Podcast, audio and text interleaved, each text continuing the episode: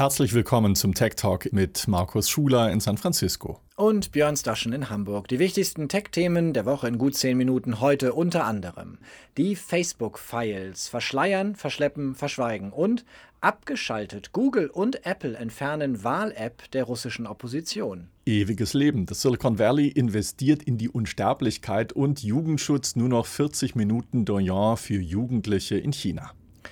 In Deutschland, Markus löscht Facebook 150 Konten der Querdenken-Bewegung und bekommt dafür von allen Seiten Lob. Ein ganz anderes Bild in den USA bei dir.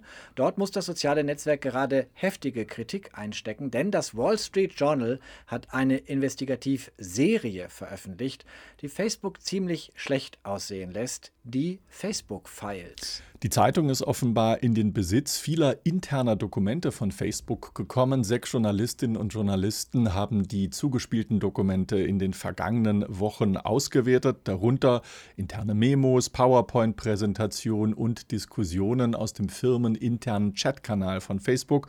Und im jüngsten Artikel zitiert das Wall Street Journal aus einem internen Protokoll. Danach soll ein Facebook-Manager gesagt haben, man habe eine Maschine geschaffen, die man nicht mehr kontrollieren könne. Und dieses Bild, Björn, das zieht sich quasi wie so ein roter Faden durch die Artikelserie. Ein Beispiel der brasilianische Fußballstar Neymar, der postete 2019 nach Vergewaltigungsvorwürfen gegen sich auf Instagram ein Video, in dem Name und Nacktfotos der Frau zu sehen waren, die ihn beschuldigt hatte. Revenge Porn, Rachepornografie, ein klarer Verstoß gegen die Nutzungsbedingungen von Facebook und auch eine Sauerei. Strafe normalerweise die Löschung des Kontos, nicht jedoch im Falle Neymars, sagt Jeff Horwitz, Silicon Valley Reporter des Wall Street Journals, der an den Recherchen beteiligt war. Neymar war auf Instagram besonders geschützt. Er ist einer der Top 20 Influencer des Dienstes. Den Mitarbeitenden, die seinen Eintrag löschen wollten, fehlten dazu die Befugnisse. Das Ganze ist an einem Wochenende passiert. Es hat mehr als 24 Stunden gedauert, bis das Posting schließlich gelöscht war. Mehr als 56 Millionen Menschen haben die Nacktfotos der Frau gesehen heavily harassed by Facebook's own documentation of this. 5,8 Millionen Prominente weltweit befinden sich auf dieser Ausnahmeliste. Das jedenfalls ergibt sich aus den Daten, die dem Wall Street Journal vorliegen. Crosscheck heißt diese Liste und sie enthält die Namen von Diktatoren, Schauspielern, Politikern. Verschiedene Facebook-Bereiche haben dieser Liste Promis hinzugefügt. Dutzende Teams, mindestens 40, hätten dazu die Möglichkeit gehabt, zu die Recherche des Wall Street Journals. In einem anderen Artikel schildert die Zeitung, das soziale Netzwerk habe angeblich tatenlos zugesehen, wie ein mexikanisches Drogenkartell Facebook nutzte, um Auftragsmörder zu rekrutieren. Und im selben Artikel ging es auch um einen Bericht der BBC aus dem Jahr 2019 und dieser kam zu dem Schluss, dass Menschenhändler im Nahen Osten sich als Jobvermittlungsagenturen getarnt haben, um Menschen zu versklaven. Nach dem BBC-Bericht habe der Apple-Konzern seinerseits Facebook gedroht, die Instagram- und Facebook-App aus dem App Store zu löschen which would have prevented basically like anyone from downloading this stuff onto a. Das hätte dazu geführt, dass iPhone-Besitzer weder Instagram noch Facebook auf ihren Telefon installieren können. Das hat schlussendlich funktioniert. Facebook hat mehr als 100.000 Inhalte innerhalb weniger Tage gelöscht.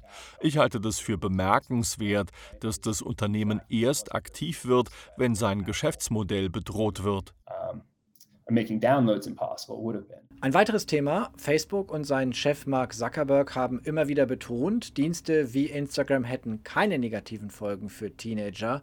Auch hier kommt das Wall Street Journal auf Basis von wissenschaftlichen Untersuchungen, die Facebook vorliegen, zu einem anderen Ergebnis. Untersuchungen, die Facebook nämlich selbst in Auftrag gegeben hat. Vor allem junge Mädchen, die mit ihrem Körper unzufrieden seien, gehe es noch schlechter, nachdem sie einige Zeit auf Instagram verbracht hätten, so die Studie. Die Dokumente, aus denen das Wall Street Journal seit Tagen zitiert, sollen wohl auch dem US-Kongress vorliegen. Facebook hat erst am Wochenende auf die Artikelserie reagiert.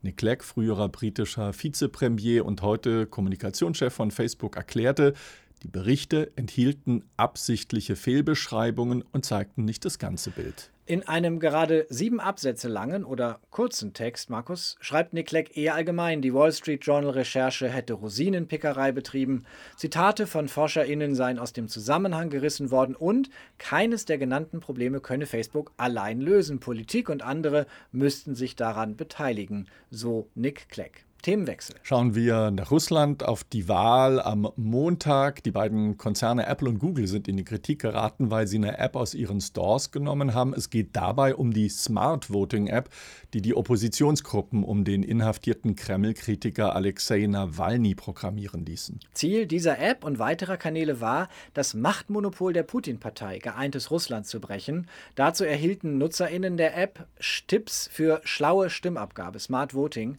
für beliebige beliebige Oppositionskandidaten außerhalb der Putin-Partei. Die russische Regierung hatte Google und Apple mit strafrechtlicher Verfolgung gedroht, weil die App als Einmischung in die russischen Wahlen bewertet werden könnte. Und vergangene Woche dann war die App äh, aus den App Stores der beiden Konzerne verschwunden. Google und Apple sind daraufhin natürlich in die Kritik geraten, weil ein wichtiges Werkzeug der Opposition abgeschaltet wurde. Auch wenn die Nawalny-Kampagne schnell reagiert hat, wie unsere Moskau-Korrespondentin Ina Ruck berichtet. Google und Apple haben die App ja ziemlich schnell aus dem Store gezogen, aber es wurde dann sehr schnell eine Ersatzlösung geschaffen von den Nawalny-Leuten, zum Beispiel als Google Doc das wurde dann auch verboten. Oder man hat die Liste der Wahlempfehlungen dann in einen kleinen Film gegossen und auf YouTube publiziert. Das ging ein paar Stunden gut, aber in der Zeit hatten viele Leute es dann runtergeladen. Also natürlich hat das Nawalnys Versuche stark gestört äh, und stark vermindert den Erfolg, aber es hat, äh, trotzdem ganz findige Leute gegeben, die dann die Message doch noch weiter unter das Volk gebracht haben. Die russischen Behörden untersagten den Internetsuchmaschinen Google und Yandex auch den Begriff smarte Abstimmung in Such Suchergebnissen anzuzeigen. Und auch hier gaben die Weltkonzerne klein bei.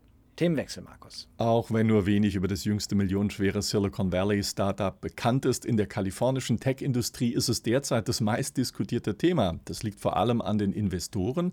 Nicht nur der russisch-israelische Milliardär Juri Milner soll eine hohe Summe in Altos Labs gesteckt haben. Dem Vernehmen nach hat auch Amazon-Gründer Jeff Bezos in das neue Unternehmen investiert und der Geschäftszweck von Altos Labs ist, den Menschen unsterblich zu machen. Und vielleicht, Markus, reden auch deswegen so viele darüber, weil der Unternehmenszweck so interessant ist und nicht nur äh, das Karussell der Investoren. Für das MIT Technology Review hat Antonio Regalado Details recherchiert. Die offenbar mit vielen Millionen Dollar ausgestattete Firma plant nach seinen Informationen die Eröffnung gleich mehrerer Institute auf der Welt in San Diego, in San Francisco, aber auch in Cambridge in England und von Japan ist auch die Rede, so wolle man ein akademisches Netzwerk aufbauen und für ständigen Input wichtiger Forschungsergebnisse sorgen. Geld jedenfalls spielte keine große Rolle, so war dem äh, Artikel zu entnehmen, den Forscherinnen und Forschern bietet man laut MIT Technology Review ungewöhnlich hohe Gehälter an. Sie sollen für Spitzenkräfte im Millionenbereich liegen. Altos Labs verfolgt vor allem ein Ziel, die Verjüngung menschlicher Zellen. Ausgangspunkt sollen die Forschungsergebnisse des japanischen Stammzellenforschers Shinya Yamanaka sein, der 2012 mit dem Medizin-Nobelpreis ausgezeichnet wurde, sagt Antonio Regalado vom MIT Technology Review. The company is organized around really a single er hat herausgefunden, wie man das Alter einer Zelle wieder zurücksetzen kann. Nimmt man eine menschliche Zelle und wendet auf sie den sogenannten Yamanaka-Faktor an, es handelt sich hier um vier Proteine, dann lässt sich diese Zelle wieder in einen embryonalen Zustand zurücksetzen. An Mäusen hat man diesen Yamanaka-Faktor bereits ausprobiert. Die Zellen der Tiere entwickeln sich wohl in der Tat zurück. Es tritt eine Verjüngung ein, aber bislang erkauft man sich diese mit einem riesigen Nachteil. Es, es entwickelt sich nämlich ein sogenanntes Teratom. Das ist ein abgekapselter Tumor, der Haut, Haare, Zähne oder Muskel- und Nervengewebe enthalten kann. Altos Labs will deshalb herausfinden, welche Moleküle genau nötig sind, um den Verjüngungsprozess anzustoßen, ohne dass sich dabei ein solcher Tumor entwickelt. Wenn die Firma das geschafft hat, könnte am Ende eine Behandlungsmethode stehen. And what, what would the treatment look like? Es könnte sich um eine chemische Droge handeln, die den Verjüngungsvorgang innerhalb einer Zelle anstößt und eine Verjüngung um fünf oder zehn Jahre auslöst, aber nicht ganz bis zur Geburt zurückgeht. Es könnte sich um eine Droge oder eine Gentherapie handeln. All das muss erst noch erforscht werden. Also das, was man in der Welt der Startups als Moonshot bezeichnet, ein sehr riskantes Investment mit einem sehr fernen Entwicklungsziel. Sollte es aber erreicht werden, dann könnte sich das natürlich für die Risikokapitalgeber wirklich lohnen. Themenwechsel. Schauen wir noch nach China, Markus. Dort nämlich nimmt der Staat den Eltern das ab, was sie hier in Europa, in den USA manchmal die letzten Nerven kostet. Dort hatte der chinesische Staat ja bereits den Zugang für Videospiele für Jugendliche und Kinder limitiert. Unter 18-Jährige dürfen nur noch freitags, sonnabends und sonntags zwischen 20 und 21 Uhr Ortszeit Computer spielen. Nun zieht der Konzern ByteDance nach, der Betreiber von TikTok und der chinesischen Version Douyin. Teens unter 14, die dürfen pro Tag nur noch 14, 40 Minuten auf der Douyin-App unterwegs sein. Zudem nur zwischen 6 Uhr morgens und 10 Uhr abends. Auch der Inhalt wird beschränkt auf wissenschaftliche Experimente, Ausstellungen oder schöne Landschaften. Mal sehen, wie das ankommt. Wie gut, Markus, dass wir nur 10 Minuten lang sind und das auch wieder kommende Woche hier auf Tagesschau 24. Das war der Tech Talk für diese Woche. Uns gibt es natürlich auch auf YouTube, auf dem Tagesschau-Kanal und zum Anhören in der ARD Infonacht oder als Podcast unter techtalk24.net sowie auf allen gängigen Plattformen. Bis kommende Woche in San Francisco sagt man Hasta luego. Und in Hamburg sagt man immer noch Tschüss.